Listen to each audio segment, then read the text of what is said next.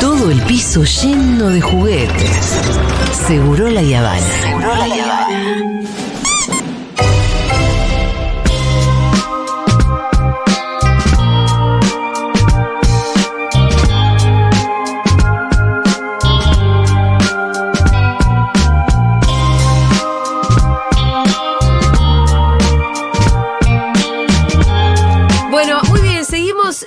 En la saga Historia de la Delincuencia Argentina. La última vez hicimos a Mate Cocido, Claro. un delincuente de otras épocas, Principio del siglo XX. de principios Claro. del siglo XX, y hoy vamos a seguir en la misma época, ¿no es cierto? Vamos a seguir en la misma época. Vamos a hacer la vida de el Robin Hood argentino, Juan Bautista Bairoleto, y después vamos a hacer también la de Isidro Vázquez, que fue el último bandido rural. Y luego vamos a ir a un hecho puntual que pasamos en la vida de Matecosí un poco por arriba, que es el robo a la forestal. Y vamos a contar por qué fue tan icónico, icónico este robo Ajá. que tuvo la participación de Vázquez, de Bairoleto y de Matecosí. Claro, nosotros ya vimos como una partecita cuando contaste lo de mate, cocido, ¿no? Pero vamos a hablar en el último capítulo de esta, de esta parte de la historia, vamos a cuando hablemos de la, de, de- de la forestal, vamos a hablar de qué era la forestal, cómo se manejaba, el manejo tremendo que tenían estos tipos Sí. perverso. Eh, claro. Por eso el De- De, robarlos- monopolio de otras épocas Claro. donde casi las condiciones de esclavitud estaban. No, armaban los pueblos, definían quién era juez, quién era policía. Vamos a Sí, hablar de eso. Es una sí. locura lo que pasaba en esos años y por qué el hecho de que esto hayan robado eso los hizo tan populares en la gente, ¿no? Pero bueno, ahora vamos a hablar de Bairoleto, el Robin Hood argentino. Ajá. Juan Bautista Bairoleto nació el 11 de noviembre de 1894 en Carlos Pellegrini, provincia de Santa Fe. Es el segundo de seis eh, hermanos. Es hijo de Victorio Bairoleto y Teresa Bondino, ambos inmigrantes italianos.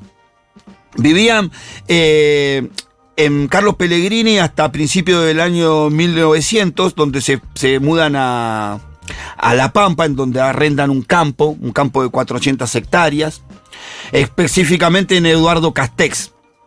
En ese lugar, Bailoreto empezó a tener su, su- a desarrollar su niñez, empezó a hacer la primaria, eh, a ir a la escuela, a hacerse de amigos. El problema es que a los 10 años tuvo que dejar la primaria para ir a trabajar al campo con su papá. Oh, pobrecito. Eh, era algo muy común Era en la época que los chicos dejaran la, la- la primaria. Pero pasó otro hecho muy particular que creo que marcó profundamente la vida seguramente de Bairoleto, es que a los 12 años muere su mamá. Ah. Entonces él queda con su papá y sus hermanos solo en Todos el trabajando. campo, todos trabajando. Esto sumado a que era una familia más bien humilde, hacía que la vida de Bairoleto de su niñez sea una vida bastante dura, complicada.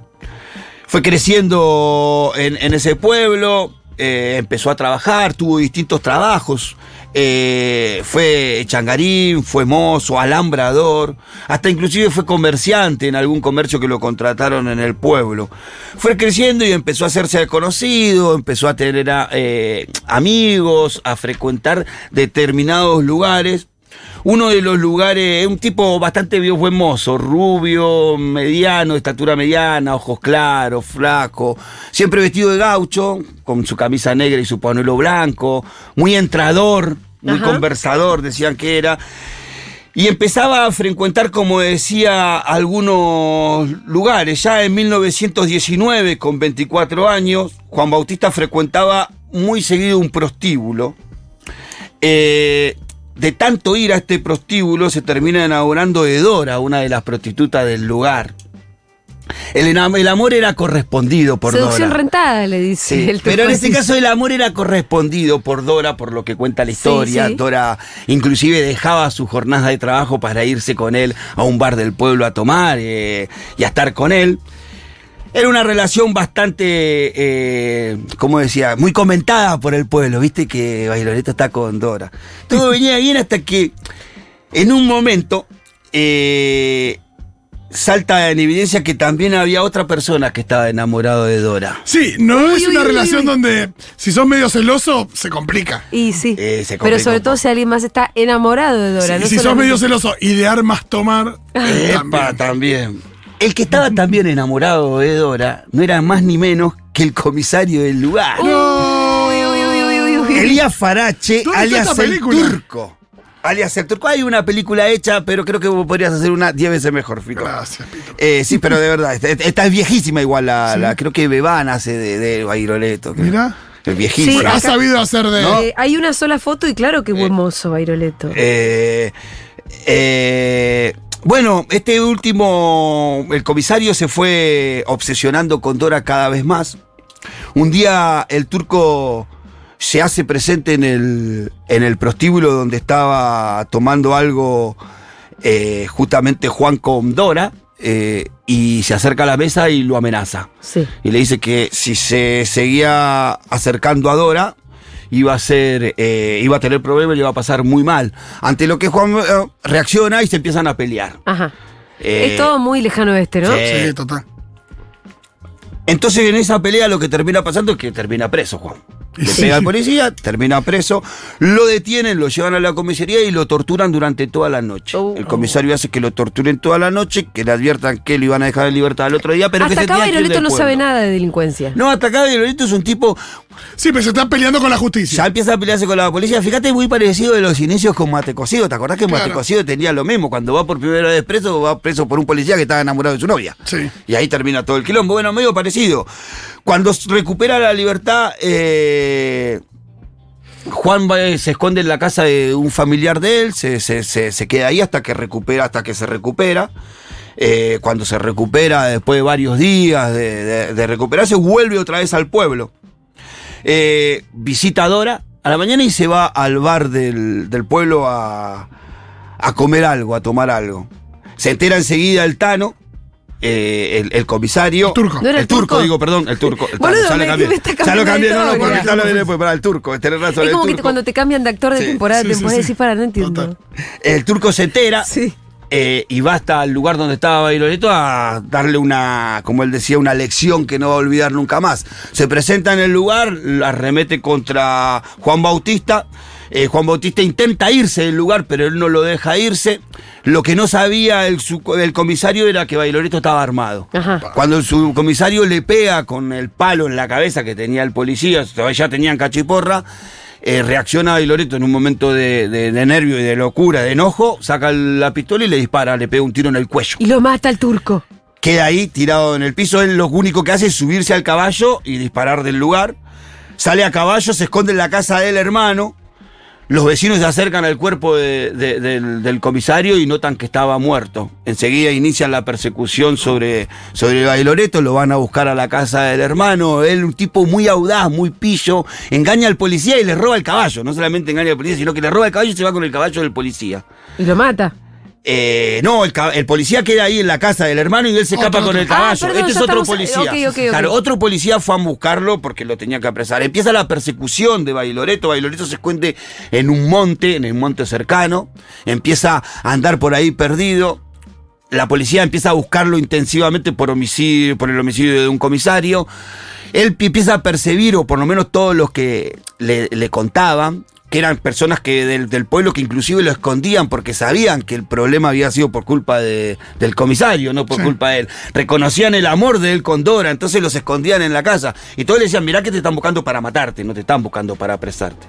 Entonces Bailoreto en un momento de, acepta los consejos de sus amigos y decide entregarse. Pero a si cambio de que no lo maten. A cambio de que no lo maten. Dice, yo me entrego a cambio de que no me maten. Él se entrega a la justicia, va detenido un año en prisión y lo largan porque después él puede demostrar en juicio toda la persecución que había Recibido, soportado o había recibido del comisario. Entonces con un año lo sueltan, pero Alega una suerte de defensa propia. es eso, así lo largan, por Legítima defensa, por legítima defensa, por de- en defensa propia. Ajá. Lo, lo- así lo caratularon, fue en defensa propia. Había, había un zafarón ahí por el pueblo, Ay, digo. sí. Porque uno imagina una justicia medio dura, pero, pero bien. No, pero las garantías ya existían. Bien por esas garantías, digo, en esa época. Sí, sí, son re antiguas las garantías. Por eso lo que proponen Sí. Se entrega el 14 es, de abril. es pre-civilización. Claro. Se entrega el 14 de abril de 1920. Queda un año detenido en la cárcel de Santa Rosa. Recupera la libertad. Eh, cuando recupera la libertad, lo primero que va a hacer es ir a buscar a quién. ¡Adora! Claro. Vamos. ¡Ay, todo por el amor de Dora. ¿Pero qué pasó? No, no, Dora, te lo pido por favor, que estabas esperando como. ¿Sabes que no? No, Se encuentra que Dora ya está había iniciado una Sí, relación con otra la- persona. ¿Cómo son las minas? ¿Viste cómo se la mira? No ¿Cómo me digas que son otro las- poderoso porque me pongo mal. ¿Cómo son las minas? La policía, resentida por lo que había pasado, porque este había matado a un comisario y no lo Sí. había pagado, desata una persecución sobre él en Castel todo el tiempo, todo el tiempo. Lo quieren involucrar en algún hecho. Estaban buscando la manera o de Lo matarlo. lo empujaron de alguna manera la-. Entonces toma la decisión de irse de Castel para nunca más volver. Cuando se va de Castel, va cerca de la localidad de Chaco, que es ahí en un momento en donde se cruza con Mate Cocino. Claro. Y empieza a darse cuenta que de algo tenía que vivir. Upa. De algo tenía que vivir. Y los primeros asaltos que hace son asaltos menores para subsistir, para sobrevivir, para poder comer, durmiendo en montes. Y empieza a encontrar que es una tarea a la cual se puede dedicar claramente. Eh, no es algo que le cueste hacerlo. Le salía bien. No, había- de alguna manera bien. lo habían puesto en ese lugar. Asumió un rol que, que le habían. Fue fugitivo antes de que delincuente. Y no le quedaba otra Claro, mucho cost- que, vivir en la, en, la, en- en la clandestinidad en un punto, ¿no? Y tratar de subsistir como podía. Y él empieza su camino en la delincuencia, siempre apoyado sobre amigos y sectores eh, muy populares en este tiempo. Esta historia también, como vimos en el capítulo pasado de Matecocido, se desarrolla en los años 30, en donde los poderosos eran muy poderosos, la, con- la- la- la riqueza estaba súper concentrada. Sí, la década infame. La década infame, la destrucción de la industria, el desempleo. Eran años en donde el peón de, el peón de, de campo no tenía ni estatuto, nada. O sea, eh, estaban a merced de los patrones Claro. y de los sectores de poder. Entonces había mucho descontento en la gente, mucha desesperanza. Se veía mucho la injusticia del maltrato de los poderosos con los trabajadores, con los restos. Él se hace muy amigo de todos estos sectores. Primero con pequeñas acciones, bancando la olla comprando la comida que morfaban los que estaban ahí en situación complicada. Empieza a hacerse amigo, arma su primer grupito delincuencial y da un primer golpe que es eso creo que lo que lo marca a él como el Robin Hood argentino. Una de sus amigas que le permitía cocinar en su establo, a ellos, a la gente Sí. que vivía, a los trabajadores Creo que que estaban en la Dieguito calle. dio con la musicalización perfecta. Estaría perfecto. Está perfecto. Eh, le permitía ahí, se llamaba González. eh, pierde la. eh, se muere el marido y el marido tenía una deuda. Y ella estaba a punto de perder la estancia. A él se le ocurre prestarle la plata a la, a la viuda que estaba a punto de quedarse en la calle para que pague la- la- el préstamo, pero esperó esperar a los que cobraban el préstamo en la, en la ruta para robarlos. Bien. Entonces fue y le dio a la Un viuda negocio el redondo. dinero, le dijo, toma, pagale la deuda, que te dé la escritura, que firme la escritura, que cuando salen yo lo espero en la tranquera y los robo. Qué bien. Y le recuperó de alguna manera y. Él recuperó su dinero, pero también recuperó la... la- Es una política compensatoria. Claro. Es, es un poco lo que hace el Fondo Monetario con nosotros. De alguna manera que te da la plata para que Hay pagues, algo pero después te la circular saca. que se- pero acá ¿no se la cierto? saca el otro, eso estuvo muy bien. Claro, la, la mujer saldó su deuda con su, sus prestamistas y a los prestamistas lo robaron, no tenía vinculación una cosa con el otro. Él sigue cometiendo delitos y sigue ayudando a los sectores populares, repartiendo gran parte de su botín. Dice que llegaba a repartir hasta el 50% de su ganancia entre la gente que lo rodeaba. Eh, ya en 1921 arma su primera banda sólida. Lo conoce al tuerto Calandria y al irlandés. Eh, con esto comienzan a hacer varios atracos más interesantes, ya empiezan a, a robar también. Mucho, mucho robo de acopiadores de algodón. Mira. No sé, en todos lados sale mucho de esto, de acopiadores de algodón, tipos que compraban. Bueno, habías hablado- lo Pero lo contaste. mismo, habías hablado de la zona de Chaco también. Sí, bueno, eh, esto también se desarrolla en, en la, el- de La Pampa pasa al norte. Se ve que es donde estaba la guita. Claro, ahí se, se, se, se- se manejaba mucha guita, evidentemente. Con estos dos fue el- el- el- el- los dos socios que más tiempo tuvo en la delincuencia. Imagino mucha guita, pero menos seguridad, también menos. eh, La, la justicia por ahí llegando más, más tarde también. Digo, zonas un poquito menos pobladas. Claro, ya su fama con el grupo delincuencial, empieza a desperdigarse por todos los lugares. En el año 1909 en 1922, luego de atracar un tren en el pueblo de Miguel Cané, son detenidos los tres. Como lectora de los Lucky Lux, Sí. atracar un tren me parece un clásico Estos son los espectacular. Dalton, olvídate. Pero Eh, los Dalton se lo quedaban vos- ellos. Porque los trenes en ese momento eran eh, los, los medios que utilizaban, porque fui a, a leer, los, los acopiadores y los compradores de acopiadores iban con los trenes por todas las localidades, compraban, eh, eh, coordinaban sus compras con el, con el trayecto del tren, ¿no? Iban cargando el tren. Y si vos lo, vos lo enganchabas al último, de, al principio de la recorrida, lo enganchabas con muta plata. Si lo enganchabas al final de la Con- con, recorrida, eh, materia Claro. prima. Con más claro. materia y lo que lo hace interesante es la logística que implica parar un tren y robar un tren. Claro, Porque bueno. a veces era. o ¿Cómo ti- interrumpir las vías? Claro, o Te explotar una vía, movimiento. Sí. eh, o subirte en movimiento. o tirar unos troncos que interrumpieran la vía. Totalmente.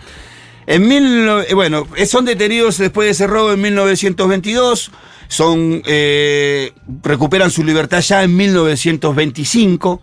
Eh, eh, Juan tenía ya 30 años, sale con un juramento, jura que no lo van a atrapar más, reconstruye su banda y empieza de vuelta a dar golpes importantes. Comienza a tener una relación con pobres mucho más fluida porque los necesita cada vez más porque él ya es un tipo famoso. Entonces cada vez necesita más de la fidelidad de la gente del Para que pueblo. los escondan Y, y- para que nadie diga que anda por Claro. ahí. Porque Claro, todo el mundo lo reconoce. Claro, entonces cada vez necesita más. Ah, de, de- de- de- de esa, de esa ida y vuelta. En esos años conoce a Mate Cocido. Lo conoce justamente por eh, Zamacola, ¿se acuerdan? El, el que era anar- anarquista. Sí. Un anarquista que justificaba en, en la, redistribución de la riqueza. Claro, en, en la injusticia y en el maltrato de, los de los patrones que le robaban a los, a los trabajadores, justificaba que se le podía robar a los patrones para sostener la lucha de los Por eso. trabajadores. Era un acto de justicia. Una redistribución Claro, de la riqueza. justa- justamente los presenta él para dar el golpe a la forestal. El anarquista presenta a Mate Cocido y a, a Bairoleto. Y organizan- acá viene el gran golpe. Eh, Ahí dan el gran golpe a la forestal, que se llevan algo así, 45 mil pesos se llevan de ese, de ese lugar. Que en aquel entonces era una fortuna. Claro. Eh, su fama crece, como digo, los, los rumores cada vez son más. Tiene, empieza a tener un problema. Ya las faulas lo ubican en todos los delitos que hay. Claro, O sea, también pasa eso. Hay un robo en Tierra del Fuego, fue, Fue. Bailoreto. Hay un robo en Jujuy, al otro día fue Bailoreto. Pero ¿cómo llegó del lugar? Igual, era Bailoreto para todo, para todo, para todo. Entonces, claro, eh, él empieza a ser perseguido, le cuesta muchísimo estar en un pueblo, le cuesta muchísimo poder organizar los atracos, poder llevarlos a cabo. Van a robar a un estanciero y el estanciero parece que había ya percibido que lo iban a robar y lo estaban esperando en una emboscada en donde salva su vida de milagro y matan a dos de sus cómplices. En ese momento él empieza a ver que se tenía que ocultar un tiempo, que tenía que salir de la vista por lo menos de, de todo aquello que, que lo alumbraba en el mundo de la delincuencia. Paralelamente con- con- eh, conoce a, a Telma, que es la hija de 1931, eh, 39 quiero decir, conoce a Telma, eh, que es la hija de un amigo. de. Ajá.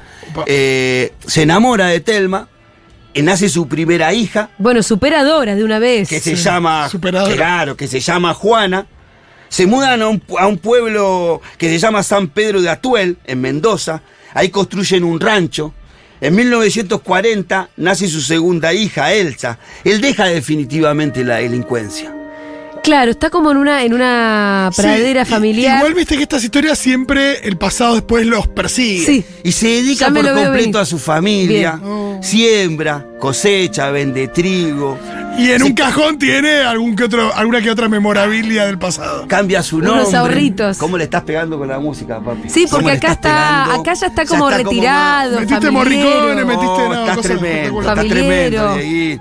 Eh, se cambia su nombre por Francisco Grabó. Así lo conocen en el pueblo de San Francisco de Atuel. Nadie sabía nada de su vida pasada. Francisco Grabó, sin embargo, es un buen vecino, solidario, trabajador, que construyó un campo, que contrató un montón de gente del pueblo, tenía más de 50 empleados que trabajaban en su campo. Churro. Pero- Charu. No, te digo una cosa, eh, que no haya una injusticia ahí, porque si no lo vemos Pero en algún momento de la historia te alcanza para saldar cuestas pendientes. Uy, uy, uy. Pocas personas sabían del paradero de Bailoreto, de su dirección, de su nuevo No me digas que lo traicionó uno de esos. Uno de No. ellos No, uno es. Que es no su se adore. gran amigo ¡No! que conoció en el año 1919 Vicente Gascón. Se Tipo garca. Pat Garrett con Billy the Kid. En realidad lo conoció en 1927, perdón, en La Pampa. Gascón, en el año 1941, es apresado. La policía lo tortura por varios días, sabiendo la relación que él tenía con, con Bailoreto. Bueno, igual lo retorturaron. Sí. Ahí, te- ahí las garantías. No lo podemos jugar. Y le hacen la propuesta de dejarlo vivir a cambio que entregue a Bailoreto. Claro, no es como Pat Garrett que lo hicieron sheriff. Que fue una traición tremenda No. a Billy the Kid. El 14 de septiembre, decenas de policías de distintas provincias, guiados por Gascón, porque ya Bailoreto tenía orden de captura en seis provincias argentinas. Entonces, cuando uno de los cuerpos policiales, que fue el de Gendarmería Centenario del Paralelo, comunica a los distintos cuerpos policiales que lo andaban buscando, entonces se arma una fuerza de decenas de policías con todas esas policías de todas las provincias más la Gendarmería. Qué exagerados. El 14 de septiembre, decenas de policía, como decía, de distintas provincias, guiados por Gascón, llegan a la finca de Bailoreto. El sol todavía no había salido cuando llegó la policía. Ajá. Los peones son los primeros que salen sin entender nada. Llegan de noche. La policía grita arriba las manos. Gritos, confusión. Bailoreto escucha todo desde su, desde su habitación y se da cuenta que lo alcanzó su historia. Lo único que atina a hacer es tomar un revólver y comenzar a disparar. Se produce un intercambio de disparos. Podrías ponerla del Muchos disparos. Ahora estoy arriba de mi casa con un rifle. Muchos disparos se realizan tanto de Bailoreto hacia afuera como de afuera hacia adentro. Bailoreto se da cuenta en un momento que no va a zafar. Y recordó el juramento de no dejarse agarrar nunca más por la policía. No me digas. Entonces, toma el revólver, lo coloca en su cabeza y se no, dispara. no. Así En encuentra el la muerte. se pega el balazo. Así encuentra la muerte Bailoreto, el Robin Hood argentino. Los vecinos rodean la casa sin entender nada. Su esposa Telma y sus hijas estaban en la casa viviendo todo esto muchísimo, ¿no? Sí, Sin claro. saber qué pasó y por qué pasó esto que pasó. Porque la señora ni sabía que él tenía un pasado delincuencial.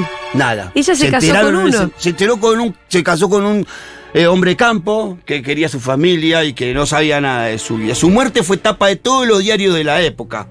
Fue un alivio para los ricos y famosos y poderosos de ese tiempo, pero una tragedia para los pobres y amigos que lo querían. A su velatorio asistieron muchísimas personas. Tal fue el punto que una vez enterrado, construy- construyeron su, su tumba con donaciones de las personas. Pasado el tiempo, pasados los años, Sí. su leyenda creció.